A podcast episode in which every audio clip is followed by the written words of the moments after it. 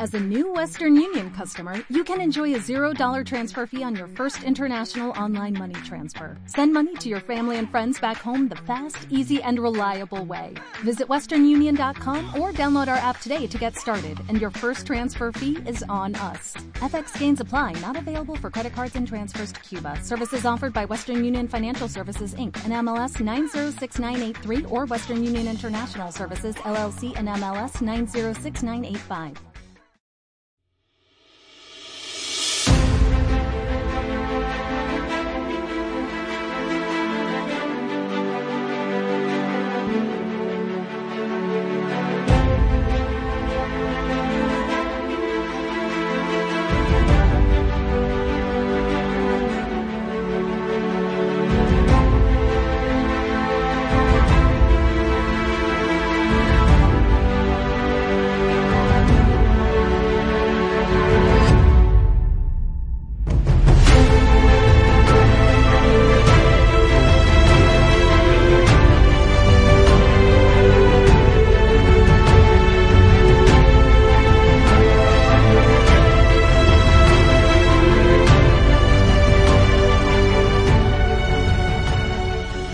Pablo será el presidente del gobierno a no mucho tardar.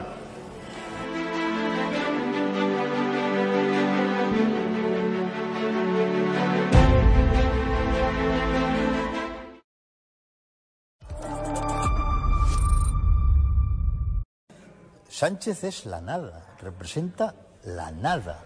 No es ni siquiera una mala persona, es un traje vacío.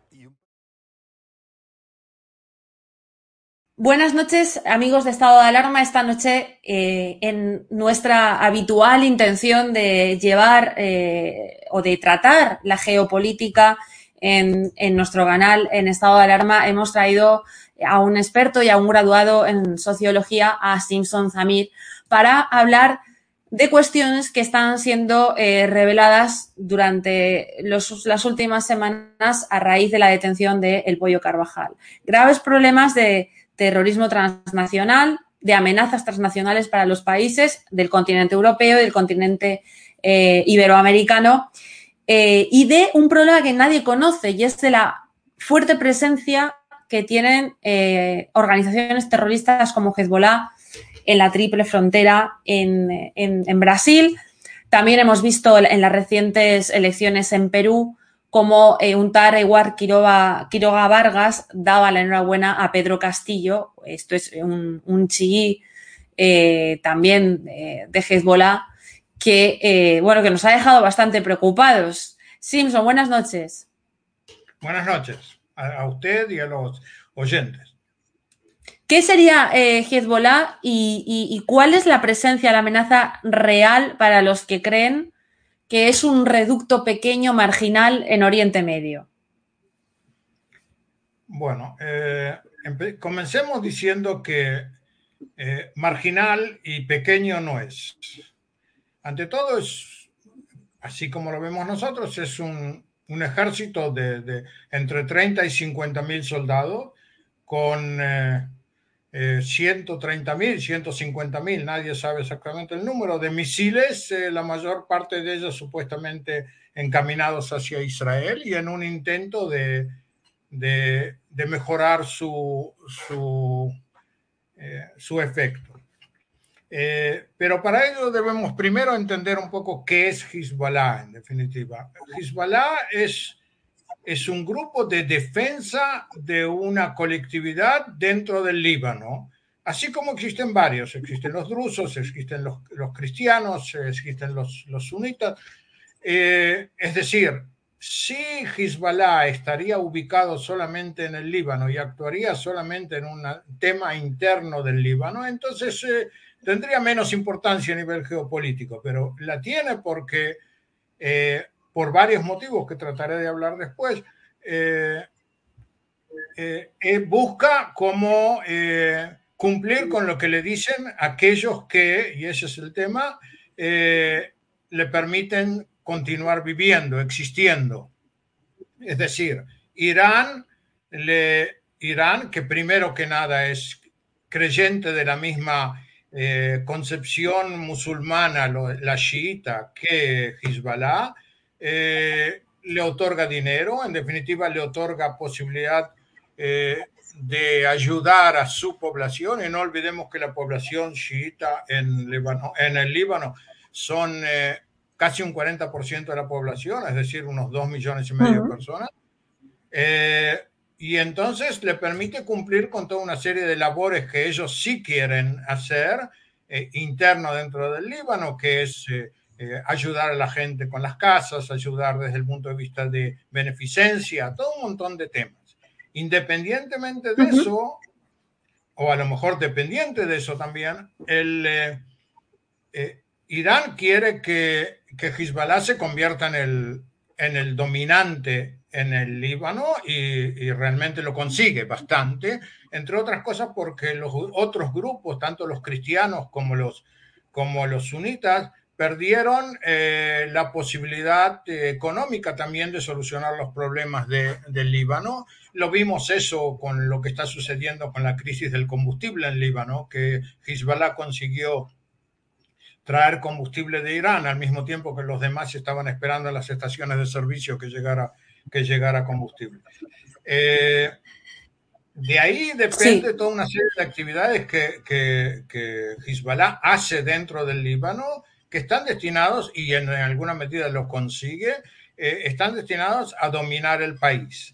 Pero no lo quiere dominar del todo, porque en el momento que lo domine del todo, entonces va a tener responsabilidad eh, como, como gobierno, y en el momento que tenga responsabilidad como gobierno, tiene la posibilidad de que lo presionen más. Entonces, eh, lo presionen más e incluso que desde el punto de vista, digamos, militar con Israel, eh, Israel diga, bueno, si Hezbollah es responsable, entonces podemos atacar al Líbano sin ningún problema porque no hay, porque ellos son los responsables de lo que está sucediendo. Por ahora Israel tiene en ese sentido un problema que como no es, eh, como Hezbollah no domina todo lo que sucede en, el Líbano, entonces otros países, Estados Unidos, Francia, eh, especialmente Estados Unidos y Francia, eh, todo el tiempo controlan a Israel para que no haga eh, tipo de ataques militares que pueden llegar a derrotar, derrocar al gobierno, al gobierno oficial libanés y, hacer todo un gran, un gran lío que puede perjudicar los intereses de ellos mismos, los intereses geopolíticos de ellos mismos. Eh, bueno, eh, el Líbano es un país que está eh, desde 1920, cuando fue, cuando fue declarado independiente, digamos así, es un país de comunidades y cada comunidad trata de conseguir lo mejor que puede. Y en ese sentido no habría eh, no habría, eh, digamos, demasiadas críticas a, a Hezbollah si, si, como dije antes, se dedicaría solamente a las cosas suyas. Pero, pero tiene un patrón y el patrón se llama Irán.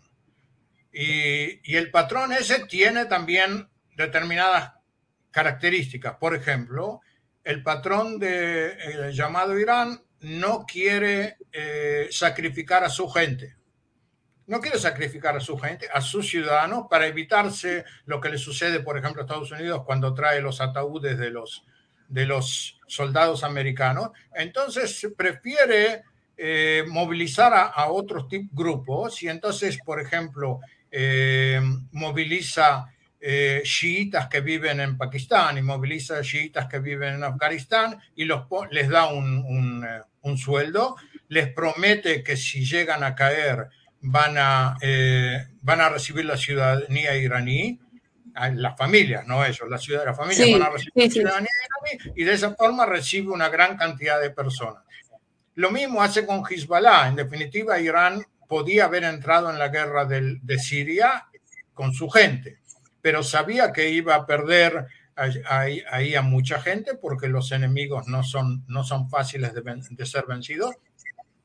Con lo cual, por ejemplo, Hezbollah eh, sacrificó a 3.000 de sus soldados, un número muy alto, por supuesto, y otros 8.000, 9.000 eh, eh, heridos, que después, que después durante toda la vida van a recibir de parte de Hezbollah, es decir, de parte de Irán, un, un sueldo, digamos así. Todo eso es por influencia iraní. En la misma forma, Irán los manda al exterior, a Europa, a, América Latina, a hacer el trabajo de Irán, que es el trabajo chiita, lo que se quiere llamar. El problema que tienen, eh, digamos, en, el mundo es que los chiitas son apenas un 12-15% de la población de, los musulmanes. Y entonces tienen dos trabajos. Uno, convencer a sunitas, que son el 85%, de que ellos son los que, eh, los que representan al, al Islam ante el mundo. Y eso es un trabajo difícil porque los sunitas, después de 1400 años de discusión con los chiitas, no están demasiado dispuestos a ello. Pero ellos consiguen su gente y tienen también dinero, pero dinero para, eh, para comprar las almas, así decimos en hebreo, comprar las almas de la gente esa eh, para que estén dispuestos a hacer trabajo para, para, a favor de Irán. Para eso lo que tienen que hacer es mantener una línea eh, anti, anti Satanás, digamos así, muy, muy combatiente. Y esa es, cuando digo anti Satanás me refiero también contra Estados Unidos y también contra Israel, que son los dos lo que ellos ven como un Satán. en esa forma consiguen también que gente sunita se integre a ellos o por lo menos los ayude, digamos así. En ese sentido hay que diferenciar en Europa, por ejemplo, entre los, los chiitas que llegaron hace mucho tiempo a, Europa y los jóvenes. Los, los eh, que llegaron hace mucho tiempo son gente que ya se estableció de alguna forma y que no quiere perder su, lo que lograron y entonces son más reacios a una acción militante, digamos así. Eh, los que vinieron los últimos años, que vinieron de Marruecos, que vinieron de, eh, que son sunitas, ¿sí? Pero, eh, pero que tienen intención de demostrar que siguen siendo musulmanes y luchan las luchas de los musulmanes, entonces están dispuestos más a, a hacer las cosas como los iraníes les dicen. En este caso, el, el, el, que hace el trabajo, el trabajo eh, por debajo es Hezbollah. Y por, y por eso muchas veces nosotros eh, podemos ver que países de Europa eh, empiezan, hacen las diferenciaciones entre el, milita entre el, el, el, Hezbollah militante y el Hezbollah político y tratan de hacer, de hacer sus diferenciaciones. Pero lo cierto es que a, a nuestra vista es un, es un solo movimiento y conocemos el tema ese también con los palestinos, que hay ramas políticas y ramas eh, militares y que uno y otros hablan unos con los otros y después dicen, los, los políticos dicen que, lo que los que hicieron el trabajo mal son los militares y, se, y evitan sacar la cara por lo que ellos programaron. Lo mismo en Sudamérica. Es decir, eh, sí. Sí. Cuando... Sí, sí, no, no, precisamente te iba, a preguntar eh, por Sudamérica, por, bueno, en general por, por Iberoamérica, eh, eh, hablando también de Brasil, de la península ibérica, el, ex vicepresidente del gobierno de España recibió dinero de Irán, muchísimo dinero de Irán, formó una productora, un programa de televisión, él hablaba bien de Irán, se ha hablado de que es un agente iraní, y, este señor ha manejado, eh, Pablo Iglesias ha manejado asuntos de inteligencia, ha estado en la comisión del CNI. Eh, cuando hablamos de, Maduro, cuando hablamos de, las redes eh, que pueden haber en, Venezuela o en Brasil, estamos hablando de supermercados iraníes, estamos hablando de determinados agentes que parecen de Hezbollah. ¿Hasta qué punto esto es una amenaza para, para Europa, para España, para la península ibérica, para, para Iberoamérica? Bueno, yo quisiera, y a lo mejor en esto soy un poquito, eh, un poco, salgo un poco de lo que se acostumbra a decir. El problema, eh, el problema de la presencia de Hezbollah o de los iraníes en América Latina no es el mayor problema. El mayor problema es que hay corrupción en esos países, que la gente, perdone la expresión, se muere de hambre, Y entonces, mm. gente que tiene, que está desocupada, campesinos que, por ejemplo, trabajan en sus campos y que no reciben, en definitiva, dinero por su trabajo, eh, les resulta muy fácil caer como cómplices, digamos así, de un acto de, delincuencia. El problema de Latinoamérica es Latinoamérica, no, no es Hezbollah. Por Hezbollah es la forma en que, en que Irán aprovecha la Hezbollah, las acciones, la corrupción, las drogas, eh, es la forma en que ellos aprovechan para otorgar a, esa, a la población una especie de alivio, digamos, en, tales motivos, tales o cuales Una oferta, un, lugar al que acogerse, ganar dinero. en definitiva es un placebo, porque evidentemente una persona que, eh, una persona que entra en ese tipo de cosas no es... Yo no pienso que todas las personas del mundo son malas, pero pienso que hay veces en que una persona tiene que hacer cosas que son malas porque no encuentra otra salida a lo que está eh, haciendo. Es decir, quien se fija en, y yo justamente nací en Sudamérica, entonces conozco un poquito el tema, eh, quien conoce la realidad sudamericana no puede encontrar, no puede ver una salida de ese continente de la situación, de la mala situación en la que está desde que se, desde que se liberó de España, digamos así. ¿sí? Y en ese sentido, todo el que quiera aprovechar con un poco de, esfuerzo puede aprovechar para ganarse la ayuda de la gente allí en ese país. Por supuesto que eso tiene también, no es lo mismo abrir un supermercado que hacer explotar un edificio comunitario y matar a 85 personas. Pero lo cierto es que eh, son formas distintas del mismo tema, en definitiva. Es decir, eh, ¿quién otorga a alguien la posibilidad de eh, ganar un sueldo que antes no ganaba? Puede después exigir de él, por ejemplo, ser colaborador en un atentado terrorista o eh, mm, contrabandear personas de un lado a otro. Uno de los problemas que existe, por ejemplo, que muchas veces no se piensa, es que cuando hay cientos de miles de personas o decenas de miles de personas en la frontera americana, con, América Latina, también pueden, pueden pasar allí todo tipo de terroristas o gente que no, no es justamente, eh, no es justamente lo mejor para los Estados Unidos, digamos así. Y eso forma parte también de las, de las políticas distintas dentro de, Sudamérica. Yo pienso que eh, Hezbollah eh, va a encontrar, va a seguir encontrando eh, colaboradores porque, porque la situación no cambia, la situación en ese continente no cambia. Por supuesto, una vez es en Perú y otra vez es en Brasil. Eh, Hezbollah, es decir, Hezbollah, Irán desde, 1800, desde 1984, pienso, mandó, mandó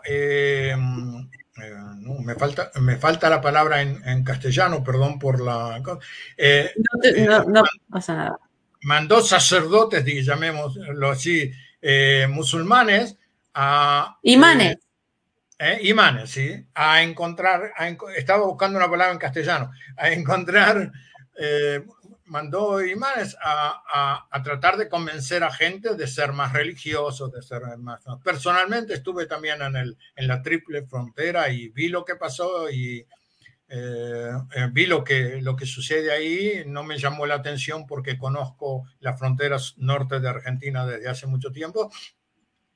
Eh, es evidentemente el lugar, pero ahí pasan coches, pasan mercancías, pasan personas, pasan drogas, pasa todo lo que cosa. Incluso hay algo que, no sé si usted sabe, el río Paraná, que es un río muy, muy importante dentro de la Argentina, hay eh, una vía que tiene como 4.000 kilómetros por los cuales pasan drogas de, Paraguay, cruzan eh, la Argentina y llegan hasta Buenos Aires y de ahí a todo donde tienen que llegar. Es decir, eh, las acciones de Hezbollah pueden y van a seguir continuando todo el tiempo que no sequen las posibilidades de ellos de recibir dinero. En ese sentido, hay otro tema, y es que la actividad eh, publicitaria, llamémoslo así, de Hezbollah en, en Sudamérica está también destinada a recoger dinero especialmente en los últimos años, los últimos 3, 4 años, cuando Irán tiene problemas económicos y no puede subvencionar a Hezbollah en el Líbano, entonces eh, ellos eh, aumentan la cantidad de la cantidad de, de, esfuerzos en ese sentido. Eso también pasa en Europa, en definitiva. Es decir, eh, si vuelvo, puedo volver un poquito a Europa, entonces yo digo, lo que sucede en Europa, en Europa se sabe que hay en varios países de Europa, no quiero decir los nombres, pero los conozco, eh, hay varios, hay eh, almacenes o lugares donde hay, eh, ¿cómo se dice esto en castellano? nitrato de amonio. Nitrato de amonio, es lo mismo que explotó en el, en el puerto de, de, de, Beirut. Y, y entonces suele simplemente la pregunta, ¿por qué si se sabe que existe, ¿por qué no, no lo sacan de ahí las autoridades locales? ¿sí? También en España hay, dicho sea de paso, eh, ¿por qué no lo sacan las autoridades locales? Y hay ahí un chantaje, en definitiva, es decir, si ustedes nos van a hacer problema a nosotros, nosotros les vamos a hacer volar media ciudad, digamos así. Eh, y eso favorece, favorece el, eh, el la libre circulación de todo tipo de células de Hezbollah, por sí en Europa y por supuesto, si en Europa sucede eso, entonces ¿cómo no va a suceder en Sudamérica? Eh, pero uno, el eh, problema... Eh, entonces, sí, podríamos... perdona que te interrumpa, podríamos decir que en la triple frontera Hezbollah también funciona mmm, con esas rutas de narcotráfico que pueden venir desde Venezuela eh, hasta, eh, hasta España, hasta Galicia, por ejemplo, que era desde donde se hablaba que había una red de narcotráfico protegida. ¿Estarían ellos viviendo también de, de ese negocio? Sí, es decir, eh, en forma, por supuesto, indirecta, completamente indirecta, es decir, ellos vienen desde esos países, llegan, digamos, a, lugares donde pueden salir del, continente, llegan hasta África y de África llegan hasta, hasta Europa y hasta donde quieran. Es decir, eh, usted no puede estar seguro de que quien, quien viene en una patera de, Marruecos o, de la zona de África Occidental a, a, las Canarias y entonces entra a territorio a territorio español, que no es en definitiva un traficante de drogas que está haciendo todo tipo de contactos, todo tipo de... Es decir, el asunto ese pasa por todo el mundo y ellos no tienen problema porque tienen las posibilidades de pasar de un lugar a otro y, eh, y eh, por ejemplo, eh, se sabe que la compañía, una compañía de aviación iraní, que es una compañía que transporta, transporta eh, armas de Irán a Siria para pasárselos a Hezbollah en el Líbano, es también la misma compañía que, llega a Venezuela. ¿Quién le asegura a usted de que en la, a la vuelta de traer armas a, Venezuela no, no lleva drogas para, para, para Irán y de no, Irán? No, estaríamos hablando de, de Euroflot ni aerolíneas hay cosas, digamos, hay cosas que no sé y lo que no sé no voy a decir, eh, pero puede ser que hay cosas así. Es decir, eh, justamente eh, Aerofrato es una compañía grande o me imagino que, que tiene responsabilidad del gobierno del, de, de, su país. puede ser que hay cosas así, pero no es seguro que eso tiene que recibir todos los, los permisos de las altas autoridades del país. Puede ser también parte de la tripulación o parte de los, de los eh, pilotos o parte de gente que hace realmente trabajo en ese sentido. Sí. Em, hay, hay, una narrativa en, en, España, y lo digo por cuando te has referido, Simpson, a las pateras que, vienen a España del norte de África o de Marruecos o de Argelia, eh, han entrado en 10 años eh, prácticamente 250.000 personas ilegales en España que luego se habrán ido eh, pues repartiendo por, Europa. España ha sido puerta principal por Europa. Hay una narrativa política en la que se dice que estas personas siempre vienen de zonas de guerra, que siempre vienen escapando del hambre, y, parece que hay una falta de responsabilidad política a la hora de vigilar que estas personas no vengan con la intención de pertenecer a, este tipo de redes eh, terroristas. Bueno, yo quisiera en ese sentido, eh, como, como ciudadano de un país que en definitiva tiene a su alrededor todo el tiempo verjas y muros, para que gente que no tiene que entrar no entre, podría preguntarme a mí mismo cuál es el motivo por el cual, eh, yo sé que es mucho más difícil y son fronteras mucho más largas, y cuál es el motivo por el cual un continente no puede cuidarse a sí mismo y no solamente que no se puede cuidarse a sí mismo, sino que cuando hay países como Hungría, Bulgaria, Grecia que empiezan a poner verjas, entonces vienen las autoridades centrales del continente y les preguntan y, los acusan de, hacer actividades que no tendrían que hacer. Lo que falta es, eh, a mi parecer, pero bueno, yo no soy europeo, eh, lo que falta es eh, una, una dirección, una dirección que sea suficientemente, mm, suficientemente dura con el tema, porque el tema es duro. Y en definitiva se está hablando de perdón por la expresión, se está hablando en definitiva de, una, de un suicidio europeo, digamos así, eh, que tiene, como usted a lo mejor insinuó y a lo mejor yo entendí que usted insinuó, características políticas, es decir, evidentemente si habría más gobiernos de derecha en Europa, entonces habría otro tipo de respuesta. como muchos de los, parte de los gobiernos son socialdemócratas, y eh, no solamente ese tema, pero como hay, como hay eh, eh, partidos en gobiernos que son socialdemócratas, entonces tienen una visión supuestamente más humana que los de gobiernos de derecha y por eso son más blandos en ese tema. Bueno, o más humana o, más humana o no, porque aquí hablamos también de tráfico de personas y hablamos también de una intencionalidad de regularizar a personas que vienen de fuera de forma ilegal para después conseguir que esas personas voten a esos partidos políticos. Quizá no, no, no, sea tan humana. Eh, bueno, ante todo, usted me mete en un tema eh, que tiene 200 años, digamos así. Es decir, en definitiva, Europa está cosechando lo que, lo que cultivó. Porque se habla de un proceso de colonialismo europeo en África, digamos así, en el cual fuera de sacar materias primas, también en Sudamérica, que fuera de sacar materias primas de los continentes, demasiado y hacer rutas para poder llevar los camiones con, con mercaderías, demasiado más Europa no hizo en, esos continentes. Y en definitiva lo que sucede es que como Europa es como una estrella brillante en los ojos de esa gente, lo normal es que esa gente cuando no tienen demasiadas esperanzas busquen acercarse a la estrella.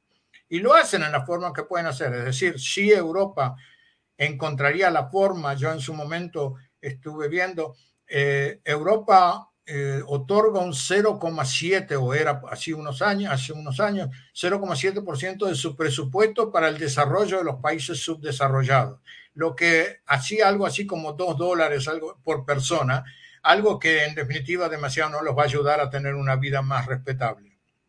Entonces Europa tiene que recibir a, a esa gente.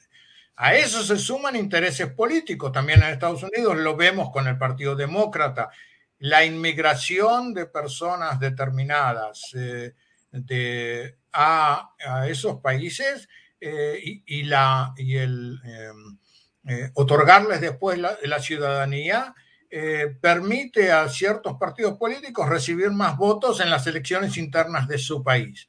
Y dado que Europa no, no, no es un ejemplo eh, un buen ejemplo de tener hijos propios, entonces eh, por lo menos trae jóvenes de otros países que voten en lugar de los hijos propios que Europa no hace. Eh, es decir, es evidentemente un tema político, pero que es también social, porque si Europa se despertaría a un amanecer en el cual, como nosotros hacemos en nuestro país, tres, cuatro, cinco hijos, así, entonces tendría menos problema para. Para eh, cuidar a sus ancianos, tendría menos problema para para trabajar por, con los problemas de la jubilación y, y el, los aportes jubilatorios, todo un montón de problemas que se están despertando, y a eso me refiero con la palabra suicidio, que se, están se despiertan en Europa y que Europa no encuentra sus, sus vueltas. Pero, a pesar de todo lo que he dicho recién, se ve que en los últimos años hay países que se están despertando. Dinamarca, Noruega en, en determinada medida, se están despertando y están entendiendo que el camino no va bien.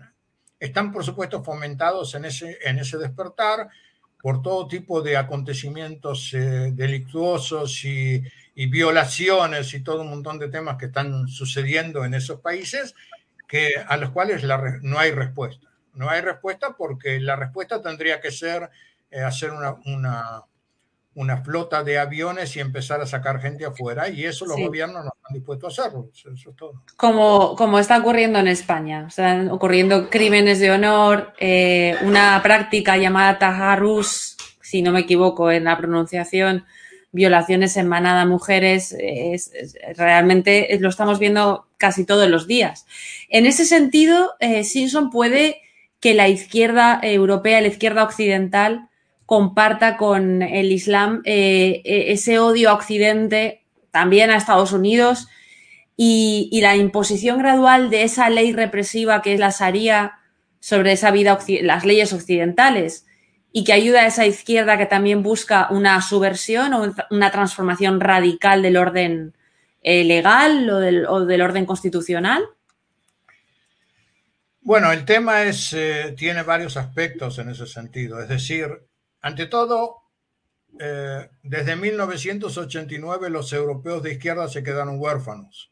Es decir, eh, con la caída de, la Unión Soviética eh, se quedaron huérfanos y desde ese entonces esa gente que es gente buena, pero con ideales y con todo un montón de temas, pero busca, busca temas en los cuales puede, puede influir desde, las, eh, desde negarse a, la energía atómica hasta eh, traer a, todo tipo de, a todo tipo de, personas eh, que no conoce, no conoce qué es lo que tiene.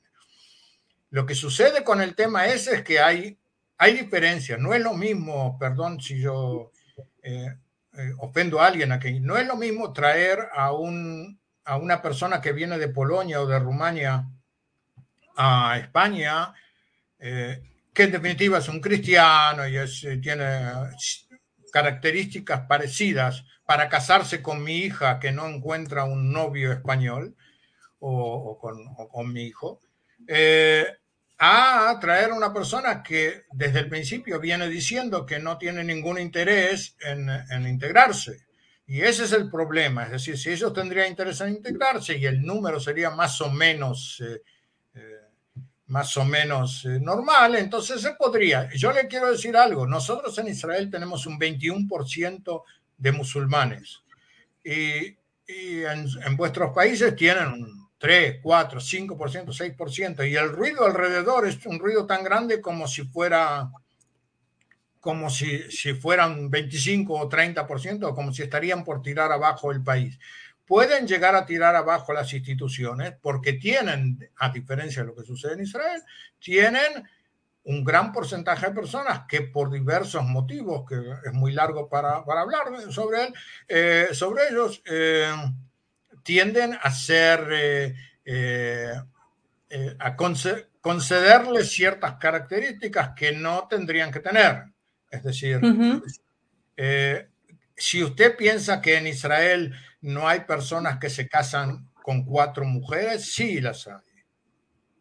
Eh, y si usted piensa que el gobierno no cierra a veces los ojos ante, ante esos casos, sí las hay. Desde el punto de vista de la ley, eh, no tienen permiso, pero reciben su permiso de las autoridades eh, religiosas musulmanas y, e incluso mienten, al, mienten a las autoridades diciendo que las mujeres y sus hijos, las mujeres son, son, eh, están, eh, son mujeres que tuvieron hijos sin estar casadas y entonces tienen derecho a recibir todo tipo de, de dinero. Aquí en Israel hay otro tipo de temas que está relacionado con el problema del retorno palestino a, Israel, que es un tema demográfico, etcétera, etcétera, etcétera. Pero sí, eh, existe, no, no es de esperar, no es de esperar que ellos cambien su, su forma de actuar. No es de esperar. Lo que sí eh, tendría que tratar de evitarse es que sigan llegando más, porque cuando llegan más se sienten más fuertes y se sienten más fuertes ya hacen eh, una especie de policía de Sharia especial, en el cual dentro de la comunidad misma, quien no, no cumple con los objetivos o con, la, con lo que dice la Sharia, entonces eh, lo castigan, yo que sé, lo matan, hacen todo tipo de cosas. Y el gobierno, y empiezan las zonas esas donde la policía ya se tiene dificultades para entrar. Sí, las no gustan y la población, la población local, en ese caso españoles, aquí israelíes, eh, eh, la, la, población local que vive en esos lugares se escapa de esos lugares a otros lugares y entonces se convierten en, eh, no quiero utilizar la palabra guetos porque gueto es algo impuesto desde afuera, digamos así, pero se convierten en, en como fortalezas cerradas donde, en los cuales quien no pertenece al grupo no, no puede eh, vivir. Y si quiere vivir, tiene que integrarse al grupo. Es decir, hay una cuestión también de proselitismo religioso y todo un montón de temas. Bueno, en, realidad un ejemplo podría ser Molenbeek, que está a ocho minutos del Parlamento Europeo. Es un barrio donde se criaron los terroristas de Bataclan, de, París, eh, por ejemplo. Y yo, por ejemplo, he estado dentro de Molenbeek. En Molenbeek no, no ves una mujer sentada en una terraza, en ningún paseando tranquilamente por la calle. Bueno, eso no solamente ocurre allí, eso eh, yo siempre traigo el ejemplo, no sé cómo es allá, pero siempre traigo el ejemplo de que aquí en Israel se ve mujeres musulmanas que van, a, que van con un niño de 10, 12 años. Ahora, en nuestro criterio occidental, nosotros pensamos que la madre está acompañando al hijo en el criterio de ellos, el hijo está cuidando a la madre que no se le ocurra eh, mirar a otro hombre. Es decir, son costumbres completamente distintas. Eh, pero se puede vivir con una situación así. Yo vivo en una ciudad en la cual eh, en las cercanías hay 200.000 judíos y hay 200.000 musulmanes. Y vivimos más o menos en, en, en en armonía, digamos así, pero es armonía distanciada, es decir, como decía un político israelí, altas, altas muras hacen buenos vecinos, altos muros hacen buenos vecinos, es decir, de los dos lados, hay dos personas de los dos lados, pero no están juntos. Eh, lo que sucede es que eh, Europa se pone a sí mismo, como se diría en fútbol, hace goles en contra, digamos así, porque toda la las ideologías que, hace, que tiene Europa sobre la libertad y el individuo. También en la corona lo vimos, pero no importa, eso es otro tema. Eh, la libertad y, el, y, el, y el, libre movimiento de personas de un lado a otro y todo eso hace que en definitiva eh, facilita el trabajo de, de la gente. Una de las cosas más cómicas que escuché en mi vida es que la policía bélgica, y si usted ya habló de Bélgica, eh, tiene prohibido entrar a la noche a buscar a, buscar a delincuentes o terroristas o lo que sea. Es decir, un policía que no puede hacer eso, en definitiva, está trabajando de acuerdo al reloj y ese no es el trabajo de un policía. Menos alguien que está trabajando con el antiterrorismo. Pero bueno, esas son las características de Europa y por lo visto eh, va a ser muy difícil cambiarlo.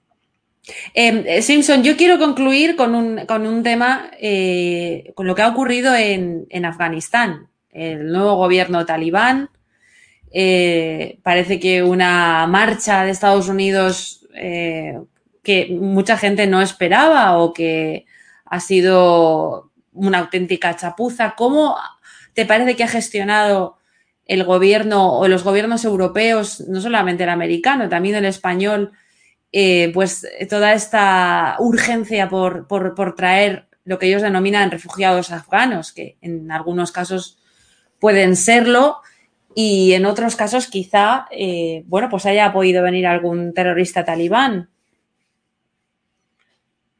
Eh, bueno, ahí hay varios temas. El primer tema es, y parece que no, no siempre se nota, es el, eh, la actitud del gobierno de Estados Unidos. Es decir, era evidente que el gobierno de Estados Unidos iba a hacer eso así. En definitiva, lo quería hacer también Trump, simplemente como Trump tenía otras eh, obligaciones, llamémoslo así, con, varios países del mundo, entonces, eh, entonces se, abstuvo de, se abstuvo de hacerlo. Pero en definitiva, eh, hace rato que, que, Estados Unidos aprendió lo que aprendió Rusia o la Unión Soviética en su momento, que con los afganos hay que tener cuidado y no hay que meterse porque ganar no se va a ganar. Es decir, uno de los temas principales que existe es que cuando usted tiene como adversario a alguien que para quien la vida no vale nada, entonces, eh, entonces, usted tiene sus limitaciones de cómo actuar, él no tiene limitaciones de cómo actuar. Y ahora, lo que sucede con ese tema es que eh, Europa, eh, me sonreía antes cuando usted hablaba del, del odio a los Estados Unidos. El odio, entre comillas lo diré, el odio a Estados Unidos existe también en Europa. Es decir, Europa mantiene, mantiene desde hace 100 años odio a los Estados Unidos y por supuesto la izquierda lo mantiene más porque también aparte de ser europeos son, son socialistas o comunistas y todo un montón de cosas.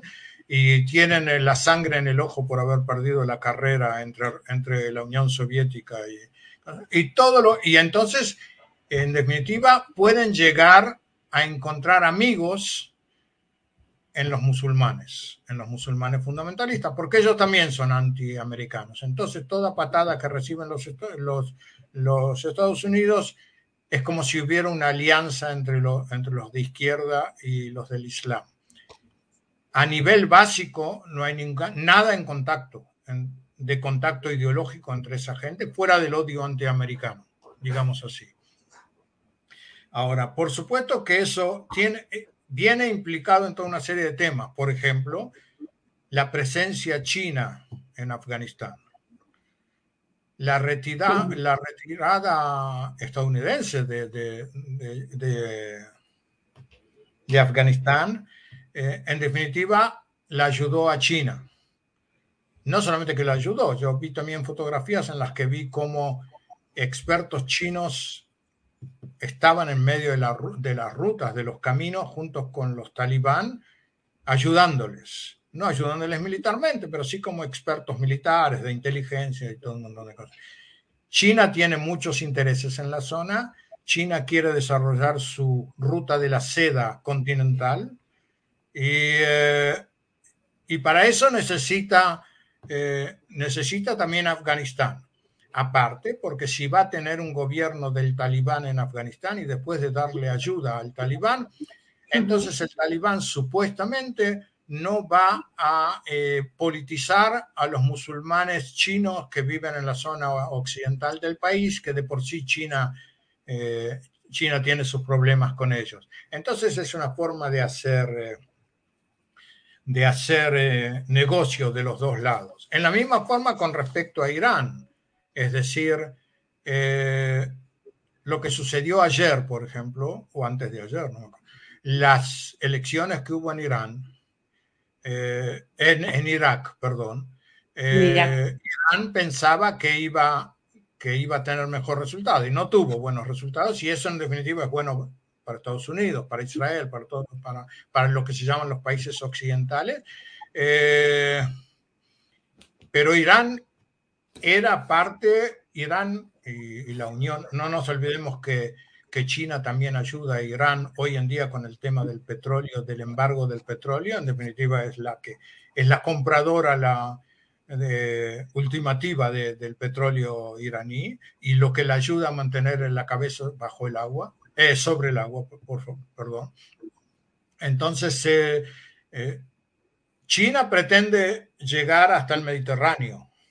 No solamente hasta el Mediterráneo, también tiene, tiene su unión con el Polisario en, en el Sahara Occidental, un poco en, el país vecino de ustedes, en Portugal, eh, de alguna forma también en España, supuestamente.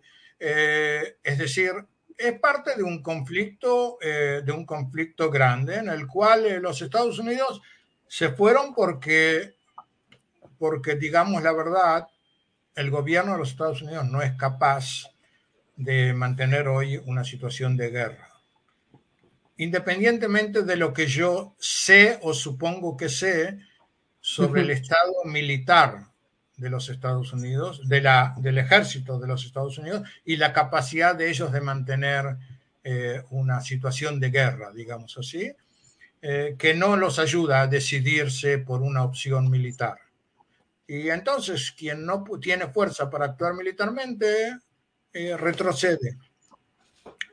El problema que existe, si me, permito, si me permite otros dos minutos, es que eh, quien retrocede al final encuentra que aquellos que adelantan al final le, golpean en la puerta de su casa. Es decir, eh, lo que Estados Unidos deja hoy se traslada desde Oriente hacia Occidente y de Occidente también a Sudamérica y de Sudamérica va a llegar a los Estados Unidos porque va a llegar, porque tiene, y porque en Estados Unidos, no quiero acusar por supuesto a toda la comunidad, pero en Estados Unidos hay 5 o 6 millones, algo así, de musulmanes y ellos, entre ellos seguro que existe quienes pueden hacer claro. Eh, tipo de terrorismo. Claro, en ese sentido sí está claro que parece que los eh, talibanes han esperado ese retroceso eh, de, muchos años, por otro lado, que también lleva a Estados Unidos interviniendo militarmente con un gran esfuerzo económico, claro que sí, y, muchas explicaciones ante la opinión pública y una grandísima, ingente cantidad de armamento que ahora queda para, para los talibanes eh, también y que suponen un peligro adicional. Eso, eso sucedió, pero era seguro que iba a suceder. Mm. Es decir, justamente por, y, aquí se relaciona con lo que hablamos antes de, Sudamérica, es decir, los soldados afganos no pelearon en contra del talibán porque tenían eh, un, en su mayoría, no tenían un sentimiento patriótico anti-talibán o porque son gente civil al estilo eh, no religiosa, al estilo europeo, sino porque recibían sueldo. Claro.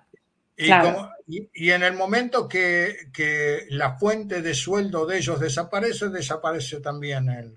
A nosotros, con Israel, también tuvimos una experiencia de ese estilo en el Líbano, en el cual teníamos un ejército protector, que era el ejército en el sur del Líbano, hasta que Israel empezó a demostrar que, que se está por ir y entonces ellos en unos días se derrumbaron completamente y armas quedaron del otro lado pero no es el único país. En Libia, por ejemplo, con la caída del gobierno de Gaddafi, eh, había cualquier cantidad de armas. Y esas armas llegan hoy, eh, pasan por territorio egipcio y por territorio egipcio a la península de Sinai, de la península de Sinai eh, combaten contra el ejército egipcio y si podrían, no lo pueden hacer porque no tienen fuerza suficiente, si podrían también las combatirían a Israel.